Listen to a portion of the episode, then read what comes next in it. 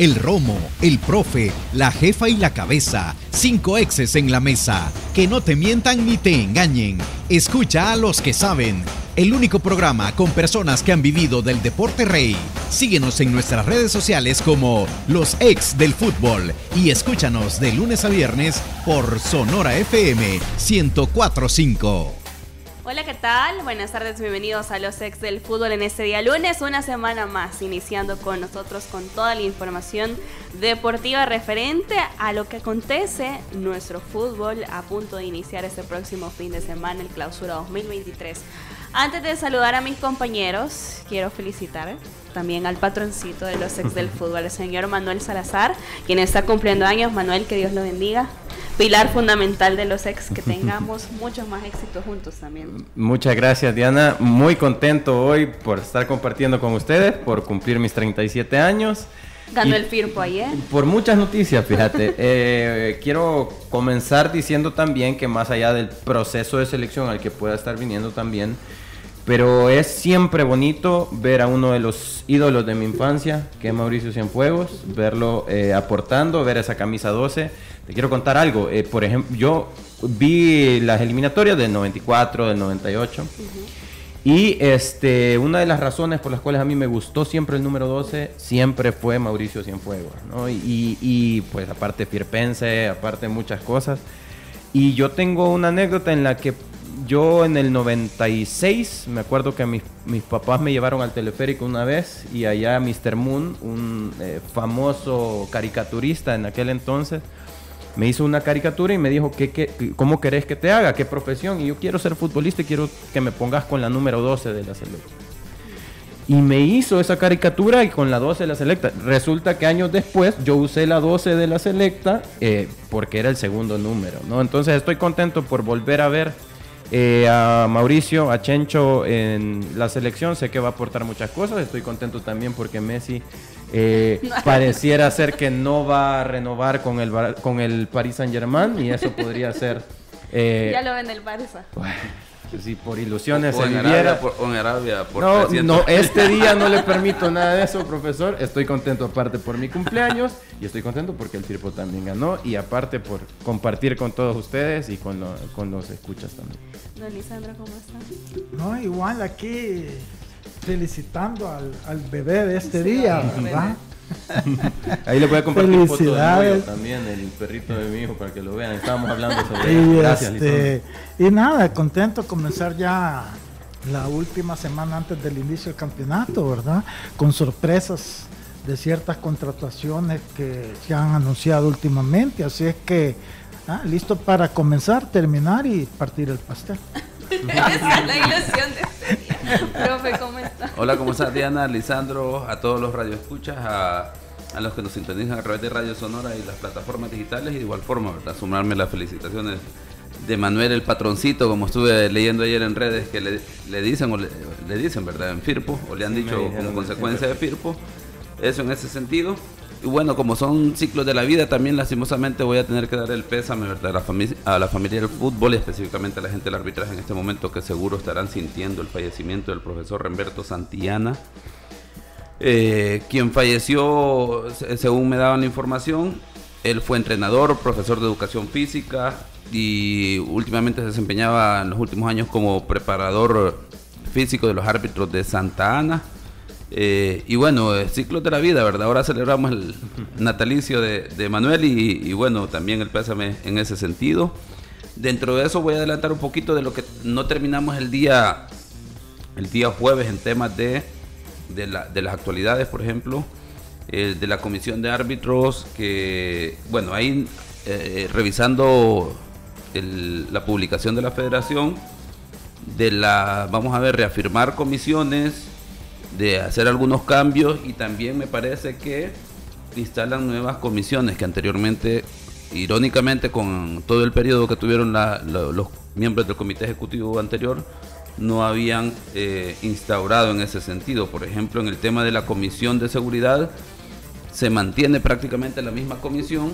Eh, eh, vamos a ver, ahí en, la plataforma digital está el tema de comisión de árbitros. La actual, la que han nombrado y ratificado en este momento, está eh, conformada por Mauricio del Cid Rosales, quien estuvo en la comisión en el periodo del comité ejecutivo anterior, pero si recuerdan, él renunció después de aquel incidente del árbitro de la final y toda la consecuencia que se generó en ese sentido. Creo que fue muy, muy coherente en decir, miren, esto ya está fuera de control y yo me, retiro y renunció, ¿verdad?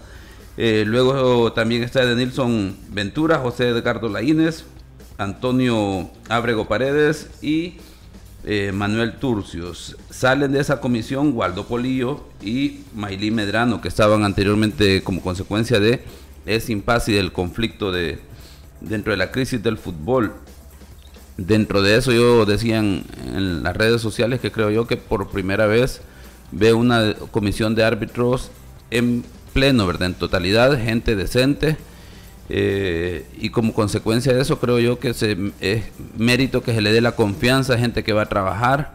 Ojalá los árbitros aprovechen eso, ¿verdad? Que es gente seguro que tratará de hacer las cosas lo mejor posible y obviamente que los árbitros respondan a, esa situación de que hay una comisión de árbitros que puede tratar de desarrollar arbitraje, sobre todo que les deje trabajar porque eso es uno de los puntos que anteriormente no tenían las comisiones de árbitros, por ejemplo el tema de generar malicia, suspicacia, porque no sabía uno si era situación de las designaciones eh, una mala decisión o había otra situación de por medio, en ese sentido yo creo yo que es muy bueno la comisión de árbitros actual, que es gente decente, como lo he dicho, lo he manifestado, no solo por el hecho de, de lo que ellos representan, sino porque he tenido la, oportunidad de, conocerlos a cada uno de ellos y por eso puedo dar fe de que es gente decente. Y claro, ¿verdad? el tema de competencia, de la capacidad de proyección es otro tema aparte, ¿verdad? Ojalá que, que de esa forma de trabajar que, han venido, que les ha permitido tener ese perfil de gente decente y profesional, ahora se vea reflejado en el arbitraje. Dentro de eso también hubo cambios en la comisión disciplinaria. Se agregó eh, la licenciada Emma Álvarez, que es especialista en Derecho Deportivo, y también el licenciado Carlos Orantes. Sale de esa comisión José Antonio García. Eh, de la comisión de seguridad también, ¿verdad? Sale Freddy Vega y se incorporan dos personas. Dentro de esto, el doctor Henry Orellana, que será el presidente, y el ingeniero, Roberto Arias Chente, ¿verdad? Que estará dentro de la Comisión de Seguridad. El Tribunal de Apelaciones se cambia completamente y ahora estará por la licenciada Ana María Vázquez, la licenciada Iris Sánchez y el licenciado Omar Barahona. Se mantiene el tribunal de arbitraje, las, personas que, las dos personas que estaban y se incorpora la licenciada Manuel de la Helguera y dos nuevas comisiones, lo que es la comisión de competencia en la cual está conformada por el licenciado Pedro Benjamín Hernández, el licenciado Juan Rigoberto Cabreras y el ingeniero Mario Llanes, y la comisión médica, donde está el doctor Rafael Olivares, el doctor Daniel Meraras, el doctor Juan Francisco Escolán, el doctor Rafael Vázquez, el doctor Jaime Burgos y el doctor Jaime Heriberto Guerrero, que entendemos que es el médico de selecciones nacionales. Vamos a dar inicio luego de la información que compartía el profe Elmer con temas también de selección nacional. Fue presentado el auxiliar técnico del profesor Hugo Pérez al frente de la selección mayor. Estoy hablando del señor Mauricio Cienfuegos, el nuevo auxiliar técnico de la selecta. Con ese dorsal, como dice Manuel, número 12 fue presentado ante los medios de comunicación, ante la afición también. Eh, Chencho retorna a casa, como muchos decían. Por cierto, también el Galaxy celebraba eh, este nuevo paso, este nuevo camino eh, que tiene el profesor Mauricio Cienfuegos. Don Lisandro, ¿qué le parece la incorporación del profesor Cienfuegos? Bien, mamá, aquí riéndome que yo decía, oye, este chucho, quién feo, quién me lo... es el perrito de Manuel. No, este Manuel. no, pero fíjate que está más bonito que el de mi hijo, te lo juro. es que para contextualizar con la gente, antes de entrar al aire, hablábamos acerca de las mascotas y el perrito de mi hijo es un perrito así como que tan agraciado, de que son bonitos, pero, de, de, de, esa cara da tanta ternura. De tan feito da ternura. De tan feito da ternura, exactamente, así dice mi mamá. Vuelvo y repito, te le gana el de mi hijo. Bueno. Más feo que ese no he visto. eh, va, a ver, la pregunta de ¿Qué le parece la incorporación del profesor Cienfuegos? Mira, habría que verlo, ¿verdad? Ya en ese rol que tiene.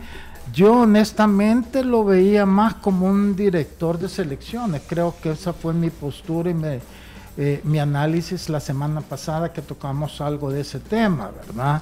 Creo que la, la capacidad y los conocimientos de él van más enfocados a eso que como auxiliar técnico.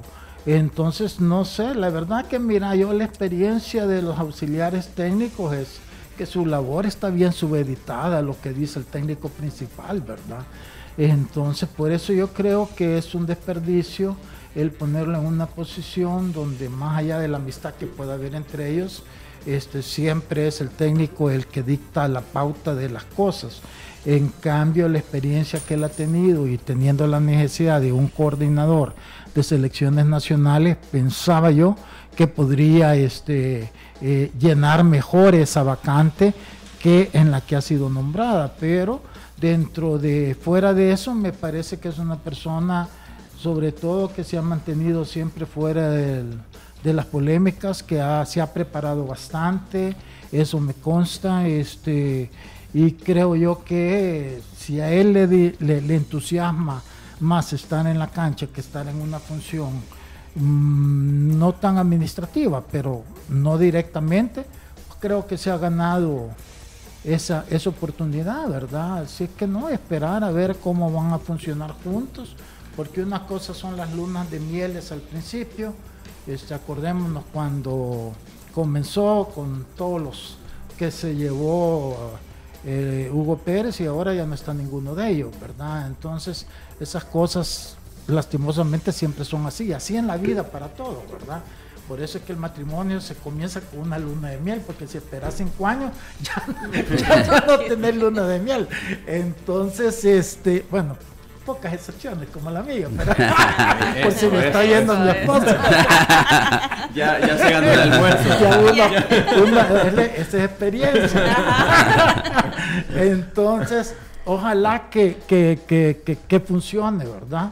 Porque yo creo que nadie tiene nada malo que decir de, de Mauricio Cienfuegos. Primero, eh, es cierto que llegó y tuvo un gran éxito en Estados Unidos, pero la verdad, él la mayor parte de su carrera la hizo acá, salió del Once Lobos, si no me equivoco, ¿verdad? Chalate. O de Chalate, Chalate Y de ahí pasó a Firpo y terminó siendo pues el jugador determinante eh, en esos momentos, ¿verdad? Manuel. Pues yo me quedo mucho con lo último que dice Lisandro. Nadie tiene nada malo que decir acerca de Mauricio. Eh, yo me pongo en los zapatos de los, de los jugadores.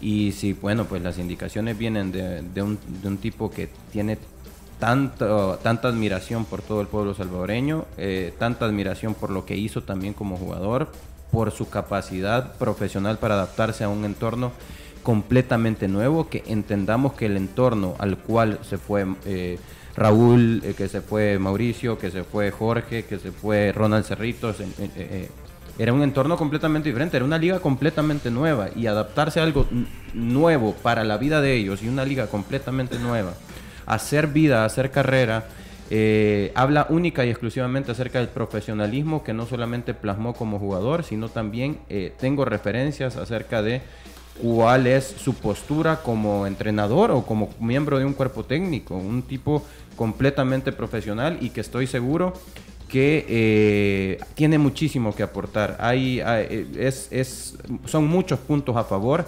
Habrá que ver de aquí en adelante. Vamos a tener espacio como para poder ir analizando o hasta cierto punto juzgar también resultados, formas, todo lo demás. Pero al día de hoy, lo único que podemos hablar acerca de la decisión de que Mauricio Cienfuegos forma parte del cuerpo técnico, pues son cosas nuevas, son, son cosas buenas, son cosas que vienen a sumar. Profe Elmer, ¿era el perfil de auxiliar técnico que se necesitaba? Complicado dar una respuesta definitiva en ese sentido porque luego el tema de los resultados eh, avalará esa situación. Sin embargo, es de decir que sí va a generar un respaldo a la posición del entrenador principal de Hugo Pérez en este caso, ¿verdad? Porque prácticamente eh, me corrigen si estoy equivocado, la dinámica y como según he leído declaraciones del, del, entrenador es como consecuencia que ya no estará, y es que ese tema queda inconcluso si directamente el, el, hijo que era el auxiliar principal de él eh, Gerson Pérez, ahora viene Mauricio Cienfuegos, que entendemos que inicialmente los contactos de, con el comité regularizador iban en otro sentido. Luego generándose esa vacante es como, bueno, creo que Mauricio eh, Cienfuegos vendría a dar una muy buen, un muy buen respaldo a, mi, a mi cuerpo técnico, a mis funciones. Eh, pienso que habrá pensado el, el entrenador de selecciones y creo yo que en ese sentido eh, bien hecho, una jugada estratégica porque obviamente, como decían ya Lisandro y Manuel, muy poco puede alguien señalar en ese momento en términos de lo que ha generado Mauricio Cienfuegos como jugador y, luego lo que intentó hacer por su postura crítica siempre a una estructura eh, en su momento de la Federación Salvadoreña de Fútbol, entenderemos que es una persona que tendrá convicción y firmeza en lo que haga, ¿verdad? Y le dará un respaldo a la función de entrenador. Y, dentro de esto yo rescataría el tema que creo yo que más allá de lo que se pueda generar en términos deportivos, que sin duda es importante y no es desvinculante, es el hecho de cómo se genera, en el sentido de que ese comité regularizador que han manifestado en su momento de que eh, desconocen mucho de fútbol, eh, terminan tomando decisiones, digamos, en términos de lo que les plantean como necesidad y ellos hacen la gestión, entendremos en este caso, con las otras personas eh, que están vinculadas, en este caso Mauricio Cienfuegos, sobre la conveniencia de participar en este proceso y las condiciones. Entonces, quita toda aquella situación que, por ejemplo, si recuerdan en el tema de lo de Carlos de los Cobos, cuando vino en su segunda etapa, eh, se habló del tema que era una cuestión más allá de mediática como influir en el tema electoral, ¿verdad? Para eh, quien entonces estaba aspirando a la silla presidencial que era Hugo Carrillo y luego entendíamos que en cierta medida esa movida se quería generar con el tema de Hugo Pérez por parte de siempre Hugo Carrillo en ese sentido. En este caso creemos que es una situación que es platicada, consensuada y que hasta cierto punto lleva un razonamiento lógico. Luego, luego habrá que ver el tema de los resultados, qué es lo que se pueda generar, que es una situación completamente diferente y pues obviamente el tiempo, la participación en los diferentes eh, eventos irá dando la pauta en este sentido.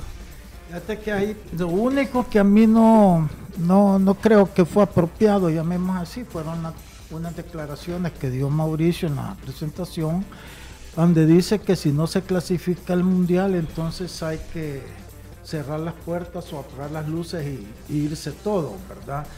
Yo siento que ahí es donde, ahí yo no sé cómo a esa edad y experiencia hace ese tipo de cosas, porque entonces estás dando por hecho que, que es casi imperativo, casi eh, vas, a estar en, vas a estar en el mundial y tenés que voltear a ver a Costa Rica, tenés que voltear a ver a Honduras, tenés que voltear a ver a Guatemala, que han venido trabajando y mejorando, tenés que ver a Panamá, tenés que ver a Jamaica, tenés que ver a, a, Curazao. tenés que ver a Haití, tenés que ver a Trinidad y Tobago. Entonces, yo, yo es que ahí donde yo siento, es que todos están como que hoy es la oportunidad de ir, y es cierto, las probabilidades se te abren cuando tenés tres elecciones de las más fuertes que no van a estar pero es que hay otras que todavía siguen siendo mucho más fuertes que tú. Entonces, tenés que entender que este, no ir a este mundial es que tampoco vas a cerrar todo y tirar todo, pero si lo vendes así, después vienen las frustraciones, que es lo que yo siento que la gente no entiende. Está bien que tú tenés que hacer todo el esfuerzo, pero igual lo tenés que hacer este Estados Unidos, México y Canadá. Entonces, pero no, no, no es así en automático como para decir, estoy tan seguro que voy a ir que si no, entonces borremos todo eso.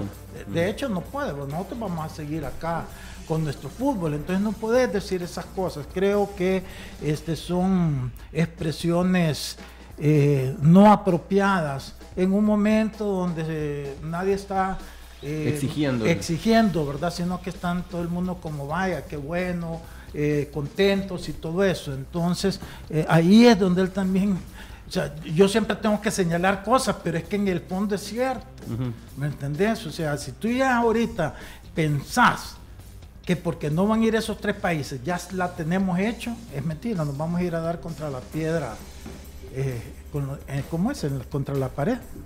Vamos a hablar también de ya el fútbol nacional. El fin de semana da inicio el torneo clausura 2023. Los equipos de la primera división tuvieron sus últimos partidos amistosos. Uno de ellos es el campeón. Hay que iniciar hablando del campeón nacional acerca del Club Deportivo FAS, que venció cuatro goles por cero al equipo de eh, Once Lobos en Chalchuapa. El técnico Zambrano ha dicho que quizás no está un 100% el equipo, pero poco a poco ha sido bueno la evolución. Por cierto, Blackboard anotó el primer tanto de Club Deportivo FAS en este partido. Dijo que todavía está en un proceso de adaptación con el cuadro santaneco. Hablando de la situación del Club Deportivo FAS, ¿tienen los fichajes necesarios? Esta pregunta está abierta, los tres. ¿Tienen los fichajes necesarios Club Deportivo FAS para un bicampeonato? Mira, yo pensaría que sí, yo he dicho que FAS lo que le hacen falta son dos laterales, ya renovar los laterales. No importa quién, pero renovarlos, porque ya se le hicieron mayores y, y nunca fueron, a lo mejor en algún momento fueron eh, que, que, cumplían las expectativas de un equipo campeón. No quiere decir que sean malos ni mucho menos, pero yo estoy hablando como para tener un equipo mucho más potente, con, con redondear, como ponerle el cherry al pastel, que por cierto el tuyo no te le han puesto.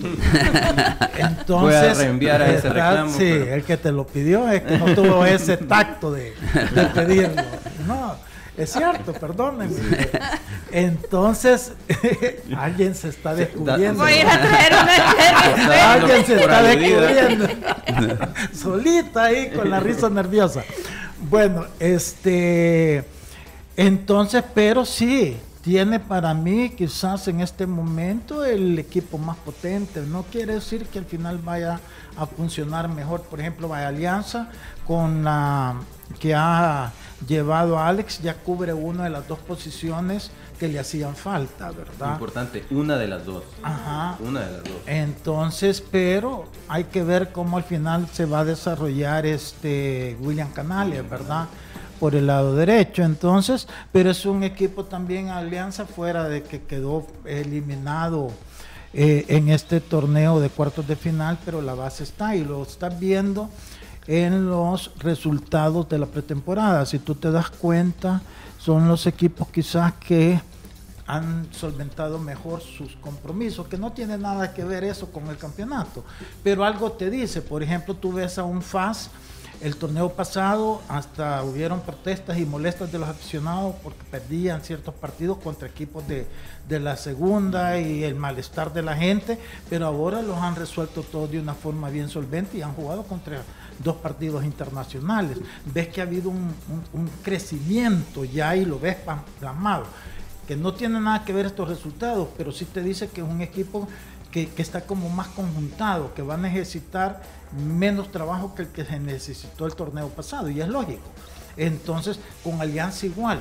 Yo en ese sentido creo que las incorporaciones de, eh, de Alex Larín en Alianza, como la de Lisandro Claro que anunciaron para Paz, lo vuelven todavía más fuertes. Entonces, volviendo a tu pregunta de Club Deportivo FAS, sí, a mí se me hace que este, hoy por hoy, siendo el campeón, entonces se lo han, lo han este, reforzado un poquito mejor y por consiguiente es un equipo más fuerte. ¿Será eso suficiente para rivalidar el título y ganar un bicampeonato? Eso falta ver qué va a decir Alianza en el camino o el mismo Águila, O el mismo Águila. que para mí sí está dejando bastantes dudas, porque tú ves lo que le está costando resolver estos partidos. Fuera un 10 a 0 que metió, todos los demás han sido como bien trabajados y los informes que tengo yo, no sé si sean ciertos o no, porque es de aficionados, es como que no ven muy bien a los extranjeros, ¿verdad? Y si los extranjeros no andan bien, entonces a Águila se le va a hacer un torneo bien largo. Habría que esperar y verlo ya en funcionamiento oficial si lo que los aficionados están exteriorizando en redes sociales tiene fundamento o no lo tiene. Bueno, tras esa radiografía que ha hecho muy bien Don Lisandro uh -huh. de Club Deportivo FAS, el bicampeonato muchas veces puede ser eh, síntomas, si lo queremos ver, de presión para el equipo. Pero hablábamos algo muy importante, me recuerdo yo, previo a la final, previo a la semifinal de Club Deportivo FAS en el torneo anterior, y era la hegemonía, el buen camerino que tiene Club Deportivo FAS, que eso lleva a consecuencia ejecutar un buen torneo. Y me imagino que será lo mismo debido a que se mantiene la buena base en paz. Sí, hablábamos de eso a raíz también de todo lo que se había, que, de, cómo pudieron haber cerrado filas como equipo, como cuerpo técnico eh, o como institución, incluso ante las críticas que podían haber respecto a los cambios que estaba teniendo el equipo, el, tema comunicacional que en algún momento falló de faz en el torneo eh, anterior. Eh, y el equipo, el plantel, el cuerpo técnico cerró filas y parecía ser que estaban muy juntos como familia y eso creo yo que fue el gran éxito del del torneo anterior. Eh, si a eso le sumamos, yo estoy también de acuerdo con el hecho de que probablemente necesita Faz eh, en algún momento lateral. ¿no? Creo que en Polaco Marroquín puede tener a alguien que puede jugar tanto por derecha como por izquierda. Eh, y el caso de, Ibsen Castro, ¿no? Pero fíjate que también eh, creo yo que eh, la llegada de Lisandro Claros a mí se me hace muy estratégica también. Hoy cuenta con eh, tres centrales de calidad de selección nacional, como son el caso de Domínguez, el caso de Rudy Clavel y el caso de Lisandro Claros que en la rotación de ellos puede estar el éxito también de mantener constancia en zona defensiva que aparte Lisandro Claros no solo te juega como central, sino también te juega como contención también. Recordemos que con Águila también lo hizo así, con Firpo también jugó como contención y también juega como lateral. No un lateral con proyección como el que necesita Faz, ¿no? Porque no creería yo que llega como lateral derecho, sino más bien llega como para dar rotación a a los centrales pero te puede jugar cualquiera de esas posiciones. E incluso creo que con estos tres nombres, Zambrano tiene también como para poder jugar incluso con línea de tres, con tres centrales que son altamente capacitados para jugar eh, como titulares los tres en, nuestra liga y lo harían sobrados los tres centrales. Em, creo que, que, puede tener eh, ahora diversas formas para poder desenvolverse en, en la primera división y la gran diferencia para mí entre FAS, Alianza versus lo de Águila es lo que mencionábamos acerca, lo que mencionaba Lisandro acerca de los extranjeros. Eh, creo que tenemos ya varios años, no solo torneos cortos, eh, varios años que mencionamos. Águila tiene un excelente equipo, es cuestión de que los extranjeros caminen. Águila tiene un buen equipo y es cuestión de que ojalá los extranjeros que son una moneda al aire eh, le, puedan, le puedan resolver. Y siempre hemos mencionado en este programa, a raíz de comentarios de, Lisandro que tiene experiencia en ese sentido, que no podés eh, armar un equipo en base a que tu complemento sean los eh, extranjeros o que la base del éxito sean los extranjeros, sino más bien que esto sea un em, eh, fortalecimiento en algún momento, ¿no? Alianza, la vez pasada estuvimos hablando acerca de contrataciones nacionales, que lo de Fito representa una contratación adicional nacional que lo de Marvin Monterrosa en su recuperación es una contratación nacional, que lo de Alex Larín es una contratación nacional, y aparte de eso están los buenos extranjeros. En el caso de FAS estamos hablando exactamente del mismo tema. Aparte del gran plantel que tiene, tiene este Wilson, eh, Wilson Gómez, el extremo que ha demostrado muy buenas cosas en pretemporada. Aparte tiene a Blackburn, aparte tiene también a Madrigal, que son nombres, ¿no? Eh, Aparte del refuerzo de Kevin Reyes, Jairo Martínez es un muchacho con muy buen fútbol. Eh, entonces, esa es la gran diferencia para mí que nos hace sentir que probablemente Águila en comparación de FAS y Alianza puede tener ciertas eh, dudas, ¿no? Porque estamos pensando en que el complemento deberían ser los extranjeros, cuando, Águila, cuando Alianza y FAS pues lo han hecho al revés.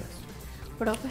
Vamos a ver, yo creo que más allá del tema de si los fichajes le dan a FAS para, para aspirar a un bicampeonato, yo creo que es la continuidad del proceso que iniciaron en el torneo anterior. Creo yo que eso es el punto de partida para hablar de que FAS tiene, digamos, esa posibilidad, ¿verdad? Número uno es el favorito, pues obviamente el campeón, es el rival a vencer. Número dos, ha hecho los movimientos necesarios y posiblemente siempre necesitará un refuerzo, como lo manifestaba Lisandro en temas de los laterales, pero de igual forma creo que estoy aprendiendo algo porque con la incorporación de Lisandro eh, se me venía a la mente eso, ¿verdad? La posibilidad de que Faz pueda jugar línea de tres, pero eso lo estamos hablando nosotros, posiblemente el entrenador no sea mucho de esa convicción, habrá que ver, pero tiene esa opción, ¿verdad? Tiene esa variante que le podría funcionar perfectamente.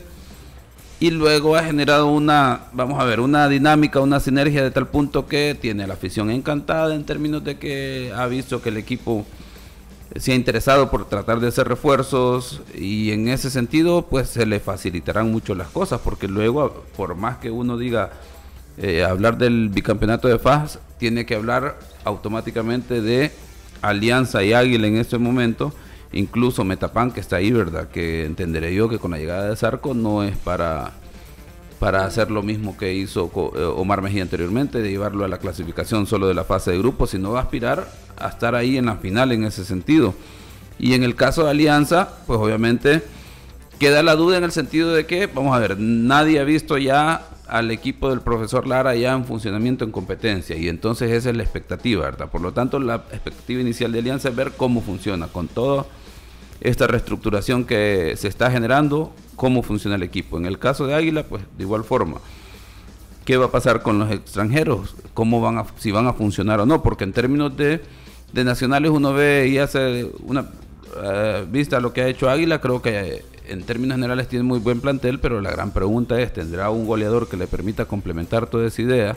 Y entonces no estamos hablando ni siquiera de que deben de aspirar inicialmente con seguridad al título. En ese sentido creo yo que FAS le lleva la ventaja y habrá que ver luego a, partir de la primera jornada que todo ese escenario puede cambiar porque obviamente un bueno o mal resultado pues cambia la dinámica de eso de que se genere en la pretemporada en ese sentido.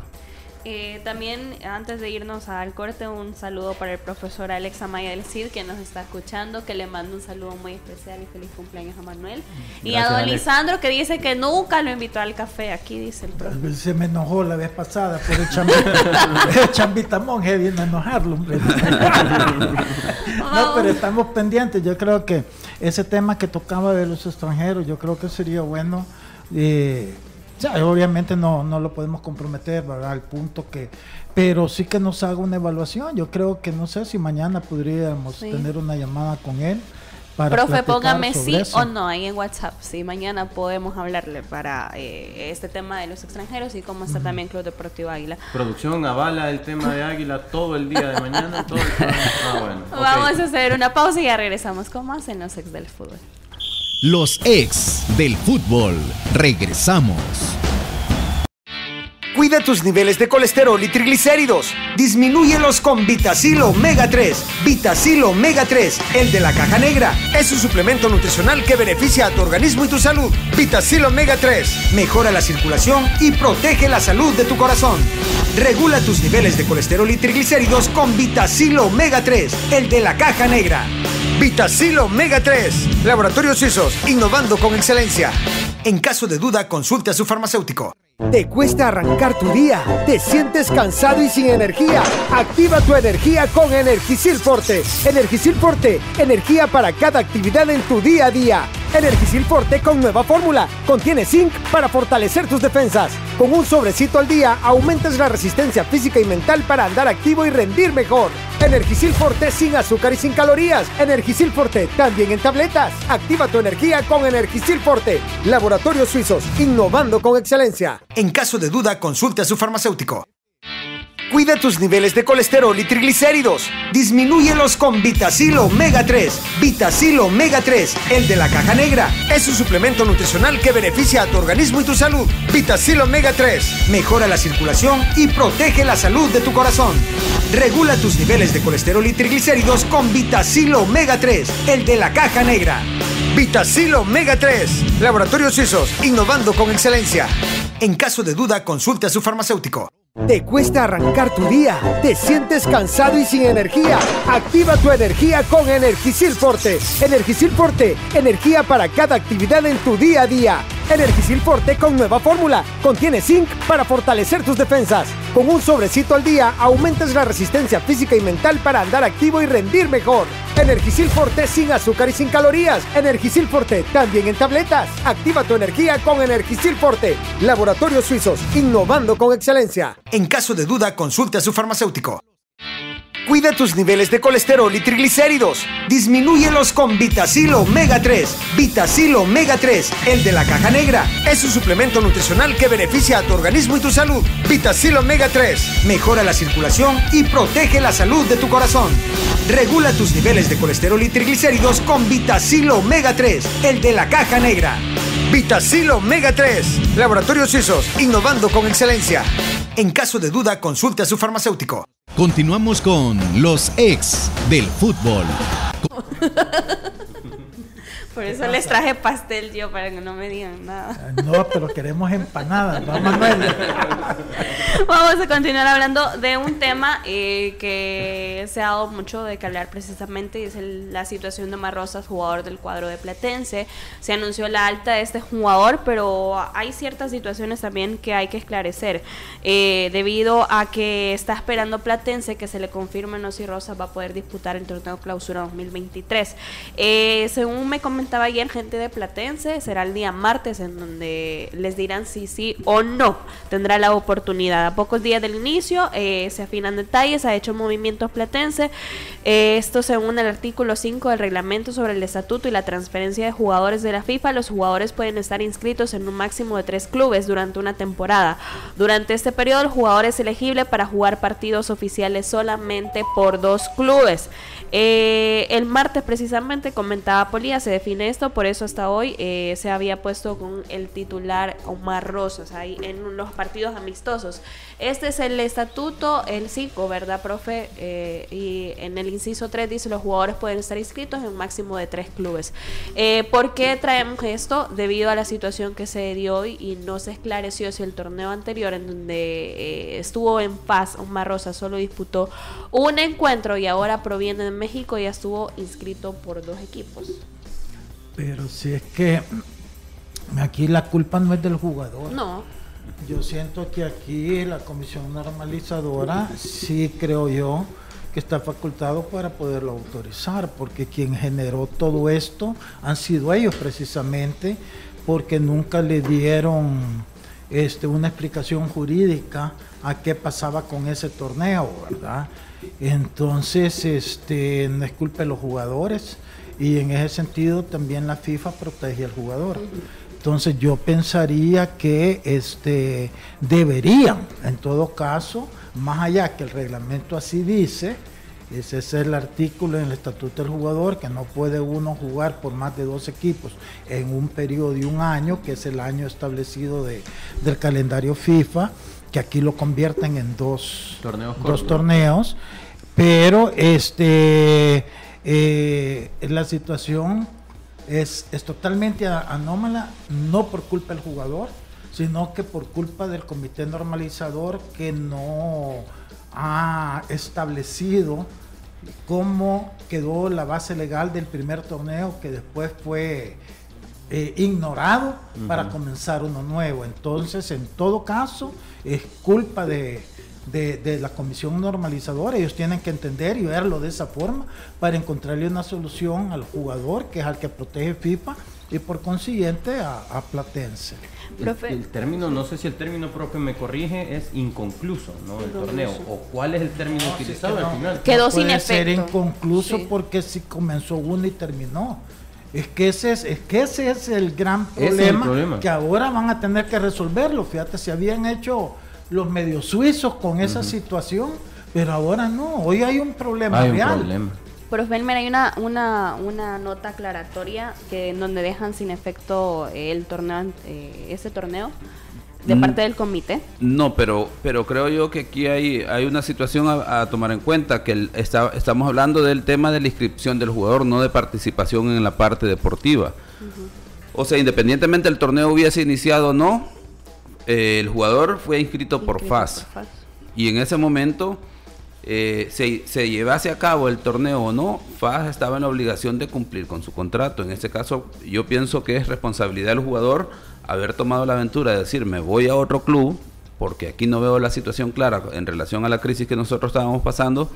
Y es así como hace ese, esa diferencia de transferencias, porque entendremos que FAS tuvo que haber hecho la transferencia para su nuevo club. Entonces es el jugador el que asumió el riesgo en retirarse y posteriormente ahora tratar de regresar al fútbol nacional y, digamos llegando al máximo de las transferencias que él puede hacer.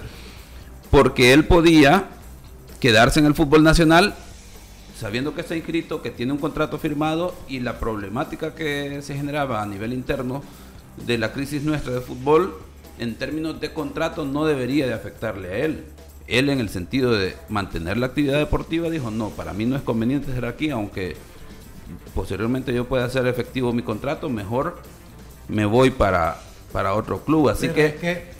Él me tiene razón en todo menos en que en el torneo que él se inscribió y donde debutó, ese, ese campeonato ya no se llevó a cabo, ya, ya, ya quedó relegado ahí. Quien tenía que dar una solución jurídica era la, el comité normalizador, porque el campeonato ya había comenzado con este un formato y se cambió a otro totalmente distinto. Para poder haber hecho eso tendrían que haber anulado el primero. Al anular ese, entonces ya él ya no se le hacen tres, se le hacen dos. Pero por eso es que este problema no es del jugador. Este problema es de la comisión normalizadora que no ha sabido en su momento establecer la base legal sobre la que autorizó un nuevo torneo, porque fue un nuevo torneo, porque ellos se inscribieron con un torneo y un formato. Lo cambiaron totalmente. Entonces allí era la comisión normalizadora en su momento que dio derecho a esto, queda anulado y comenzamos. Pero ellos dejaron ese vacío y ese vacío es lo que los tiene ahora en esta situación. Entonces no es así nomás, tú tienes razón en todo, menos en que quien generó este problema para el jugador no fue el jugador por irse, él se fue porque aquí se paró todo y ya no había qué iba a pasar. Pero este quien formalizó esa confusión es cuando se aprobó un nuevo inicio de campeonato. Tanto es así que ninguno de los puntos de ese primer partido valieron. Es que dentro de eso, por ejemplo, sí hay un espacio a la duda de cómo queda la situación en el sentido de que, por ejemplo, si recordamos, no hubo nuevamente la apertura de un nuevo periodo de inscripción de jugadores. Cuando se reinició ese, torneo corto, el torneo de apertura anterior, no hubo nuevamente una apertura de decir vamos a darles una extensión de, inscripción de jugadores eh, y, vamos a empezar a partir de cero, sino que se retomó ya todo lo que se tenía previamente. Entonces, en cierto sentido, las inscripciones fueron válidas y a lo que voy yo, desde el aspecto legal, el jugador fue inscrito por FAS y ahí cerró prácticamente su transferencia.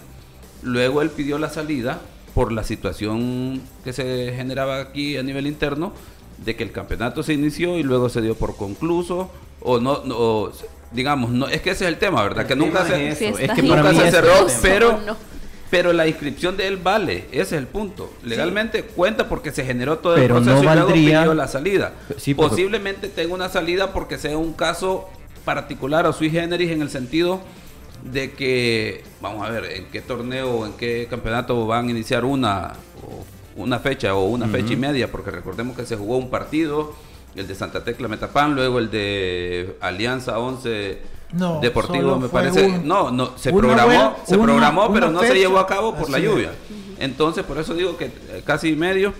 Entonces, posiblemente el hecho de que se defina en qué condición quedó ese torneo pueda darle el pase al jugador para poder completar la transacción. Y ahí, por ejemplo, que nosotros parecía que como que éramos interesados en el sentido de que al, aficionado posiblemente dice, nosotros lo que, queremos es que el balón ruede, y de hecho así se dio, pero luego las implicaciones de no finalizar ciertos procesos, o por lo menos dejarlos claros en las condiciones que deben de quedar. Ahora no es a nosotros que tanto pedíamos una explicación de cómo quedaba ese torneo que tendrán que darnos, dárnosla sino que en este caso tendrá que explicarle a FIFI con CACAF cómo está esa situación, cómo quedó esa situación legal para poder definir la posibilidad de que este jugador pueda participar en un nuevo torneo o no. Esa es la situación.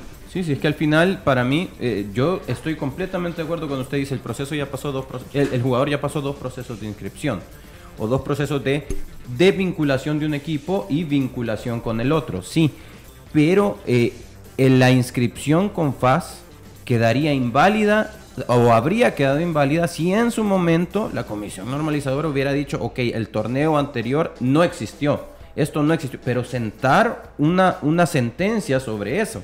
Si no, se hubiera, si no, como no se sentó sentencia sobre eso y solamente se dejó pasar el tiempo, pues ahora nos encontramos con este problema, que es lo que ya ustedes mencionaban. Ahora, eh, el jugador, ¿qué pasaría? Y yo quisiera consultar eh, tal vez a Lisandro con eso, ¿qué pasaría si el jugador pasó por dos procesos de desvinculación? Llegó a un acuerdo con FAS en aquel momento, se desvinculó del equipo anterior, se inscribió con FAS y luego hay una desvinculación de contrato en la que hay unas hay transacciones de parte de otro equipo, por ejemplo, no sé cómo fue el proceso de desvinculación. es que no, eh, Elmer lo dijo bien, es que Elmer tiene razón en que tú puedes inscribirte en tres, pero solo jugar en dos.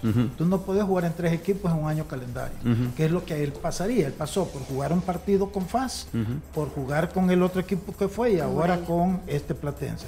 El punto es que ese partido con FAS dio un torneo que ha quedado en el limbo, que nadie da ninguna explicación qué pasó con eso, cuando lo correcto hubiera sido que este, la comisión normalizadora le hubiera dado desierto ese torneo. O lo hubiera definido cómo, en qué condiciones quedaba. Sí, no, pero lo de ese desierto ya estuvo. Entonces ya quedó el otro torneo y ahí el jugador no tuviera problema porque cuando ya se inició el segundo torneo ya él ya no estaba inscrito en FAS. Entonces el problema de esto se lo ha generado e, esa ese, ese limbo en el que quedó ese, ese, esa, fecha. No haber dictado sentencia de qué es lo que pasó con Porque entonces deberían de haber contado los puntos. Sí, sí. sí. Eh, no contaron los puntos. ahí es donde yo siento, y no sé por qué se han tardado tanto y todavía como que ya hasta se les olvidó que eso está ahí. Es más, eso es delicado, fíjate, porque jurídicamente podría servir hasta para anular el torneo pasado. O sea, yo no entiendo por qué no le dan este, quizás aquí nadie está pensando en eso, pero en otro lado sí hubiera ido un abogado a presentar una, una demanda por ese, por ese torneo inconcluso. Porque ¿qué pasaría? Imagina, imagínense esto ahora. ¿Qué pasaría si de repente dicen, no, pero es que ese no fue un torneo inconcluso? Ese torneo sí cuenta. Bueno, entonces ahora sí podría ir un equipo a reclamar sus tres puntos de ese primer torneo. ¿Y por qué no me contar? Si contó tanto ese torneo, ¿por qué no puedo reclamar mis tres puntos de que gané ese primer partido, por ejemplo? o castigos. Fue, un torneo de un de una fecha. Entonces ya en la apertura ya se jugó y este ya no tiene sentido jugar. Sí, exactamente. Hoy hay dos, dos problemas. Dos problemas que esperan solucionarse para el próximo martes o mañana, para Platense. Otro de las presentaciones que tuvo Alianza este día fue que ya se presentó con el equipo. Alex Larin, quien ha firmado seis meses de contrato con el equipo capitalino. Brian Tamacas, como lo decía el presidente, don Pedro Hernández, eh, sí ha encontrado una oportunidad en el extranjero. el mismo Cacho decía que estaba muy contento eh, de estar nuevamente en las filas y de que no había otro equipo que él tuviera interés de jugar que no fuera Alianza, equipo con el cual consiguió cuatro títulos el Cacho Larín. Don Lisandro.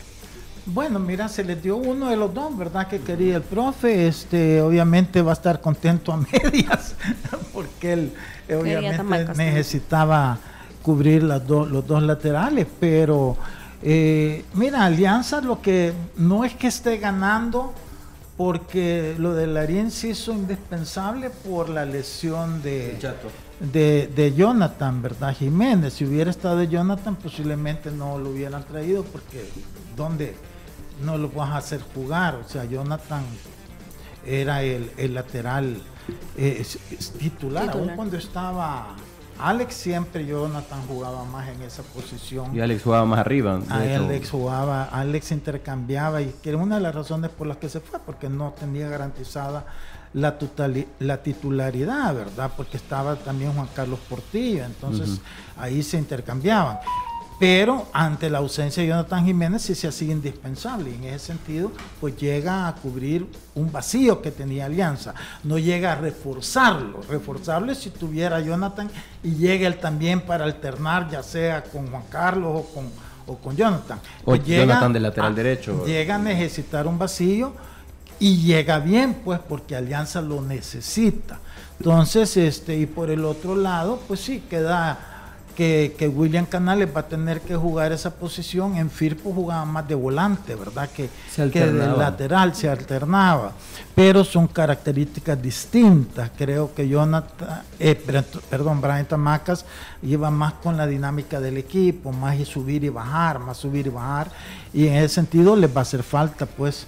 Por eso es que el profesor Lara quería los dos, ¿verdad? Para tener ya con eso, Alianza hubiera tenido su equipo redondeado otra vez, con toda una línea de defensa bien fuerte, con un buen portero, el mejor del torneo, con la, para mí la que sigue siendo la mejor media cancha del país, con Marvin y con Narciso Orellana, y adelante hay que las expectativas que está generando Fito con su bajada de peso, ¿verdad? Manuel. Sí, a mí me llama muchísimo la atención y quiero tirar el tema sobre la mesa, el tema de los seis meses de contrato. ¿no? Seis meses de contrato. Eh, no sé si sea lo mejor para Alianza en todo sentido, viéndolo desde el punto de vista de Alianza. Yo probablemente habría tratado en lo posible de que el jugador se vinculara por mayor tiempo. Creo que puede pasar por el hecho de que él aspire nuevamente a salir del país, eh, visto desde el lado del jugador perfecto, no hay, no, hay, no hay ningún inconveniente, creo que está haciendo bien el jugador. Ahora, eh, Lisandro, ¿habría usted buscado que el contrato tuviera más tiempo, más de seis meses? Mira, fíjate que en este momento puedes contratar por seis meses, no en la apertura. En la apertura tiene que ser el año completo. Mira, yo siento que aquí están jugando, los dos están en una medición de, de ver qué es lo que podría resultar, ¿verdad? El jugador que no tiene equipo y seis meses, bueno, va a estar seis meses con uno de los mejores equipos, el mejor, el, no, no el último campeón, pero el equipo que más eh, veces ha estado en la final y él ya ganó cuatro torneos con el equipo, fue un jugador importante, entonces sí me imagino que él quiere ver si las expectativas que tenía de salir no se le dieron, este, este pero puede que después le salga. Y el club, su urgencia no es dentro de seis meses, es ahorita. Entonces ellos, en lugar de estar en una discusión que podría haberse prolongado, dicen, bueno, cerremos lo, lo de ahorita y ya mañana nos preocupamos por mañana.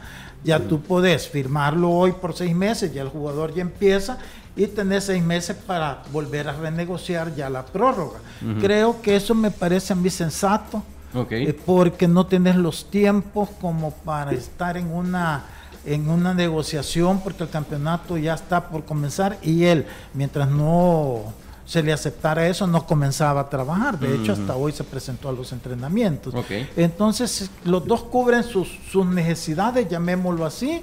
Eso no quiere decir que no se puedan iniciar pláticas para la extensión ya después del contrato finalizado este torneo. Y para que eso lo que lo podés hacer antes de que termine el torneo. O sea, él podría dentro de tres meses ya estar firmado por dos años más si fuera el caso, ¿verdad? Sí, y para el jugador mejor aún porque dentro, si ahorita percibe algo por la firma, dentro de seis meses va a estar percibiendo algo más, una ficha adicional por una nueva por una nueva firma. Pero bueno, yo creo que es un lateral, bueno, es el mejor lateral izquierdo del país, es el lateral izquierdo de El Salvador.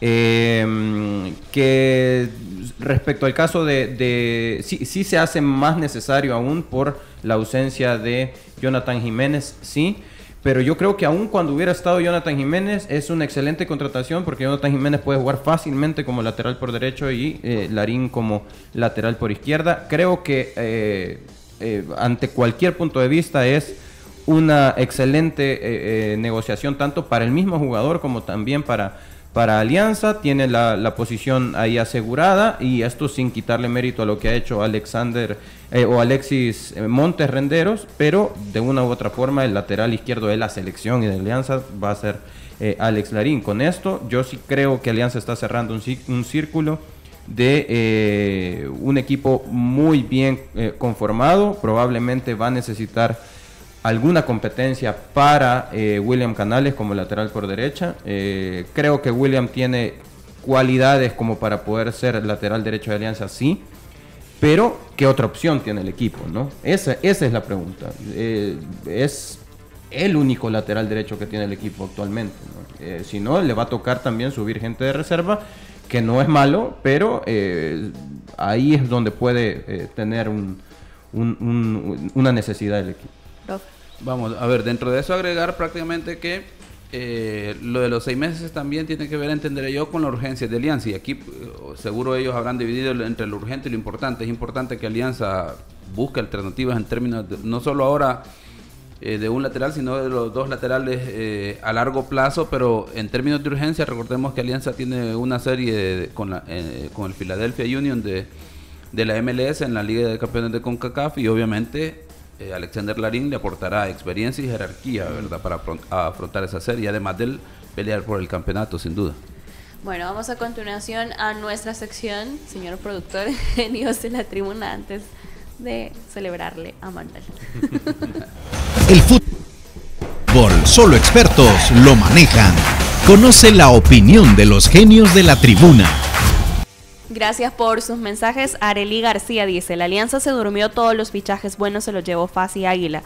Así que olvídense de Alianza esta temporada, será tercero en la tabla general, dice. Elías López, soy de Alianza, pero es que el Faz llena el ojo, hay algo bonito en Faz, solo tienen que mejorar el estadio, aunque sea que cambien la grama. Areli dice nuevamente, en Alianza, al final de la temporada varios se quedan sin contrato, se acabó la década de dominio de Alianza. David Great dice, yo siento que hace sentido porque van a usar muchos jugadores extranjeros la mayoría de la gringa, y él tiene experiencia, conocimiento y conexiones ahí, en referencia al tema del profesor eh, Cienfuegos y su llegada como auxiliar técnico. Rómulo Pimentel, Tamacas va a jugar en la USL. Areli dice también, Alianza tendrá que planificar la nueva plantilla para el próximo torneo, ya que varios se van en junio. Mario González, Larín, Monterrosa y Fito se quedan sin contrato en Alianza en seis meses, dice Areli. Gracias por sus mensajes a través de Genios de la Tribuna. El fútbol, solo expertos lo manejan. Conoce la opinión de los genios de la tribuna. Dígale, que se le vence, pero... No, se vencen los contratos, es obvio, pero es que a todos los jugadores se les vencen los contratos, ¿verdad? Y normalmente ahí es el periodo donde tú ya empezás a negociar. Seguramente eh, la directiva de Alianza ya está tirando las líneas en esa dirección. Preparando presupuesto. Sí, para, para, lo que es Marvin y lo que y Fito. Bueno, mira, con Fito hay que ver realmente cuál va a ser su rendimiento, porque Fito ya es un jugador, ya está sobre los 35 años, va bien rápido. Pues acordémonos que el año pasado eran 34 y hoy va a tener 35, entonces es cuestión de, de, analizarlo. Pero bueno, Fito es imagen del equipo, en alguna medida siempre vas a tener consideraciones con él pero en el caso de Marvin, un par de años todavía los tiene para hacer diferencia, sobre todo aquí en El Salvador, ¿verdad? Este, y Narciso ya no digamos, Narciso que tendrá 27, 28 años, 28 años él, tiene todavía, así como juega él, unos 4 o 5 años a un gran nivel, así que segurísimo que Alianza va a entrar ya en esas negociaciones eh, para que cuando termine el torneo ya tener los contratos, si no firmados, ya listo para la firma. Todavía pudiera jugar usted, mira Manuel.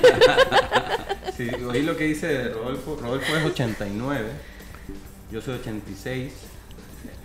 Ya no. Ya tengo unos mis 5 años que mi rodilla tiene 80. bueno, vamos a celebrar a Manuel. Y vos estás en forma, fíjate, no te, no te costaría. todavía juega, Manuel. Ah, Hace autogoles todavía. todavía hacemos autogoles. Felicidades, Manuel. Muchas gracias. En su momento parta el pastel. Bueno, perfecto. Le vamos a cantar el feliz cumpleaños, señor mm. productor. Sí, no, que se lo ponga en música mejor para, para no molestar a, a, la audiencia. Bueno. Uno, dos, tres. Bravo.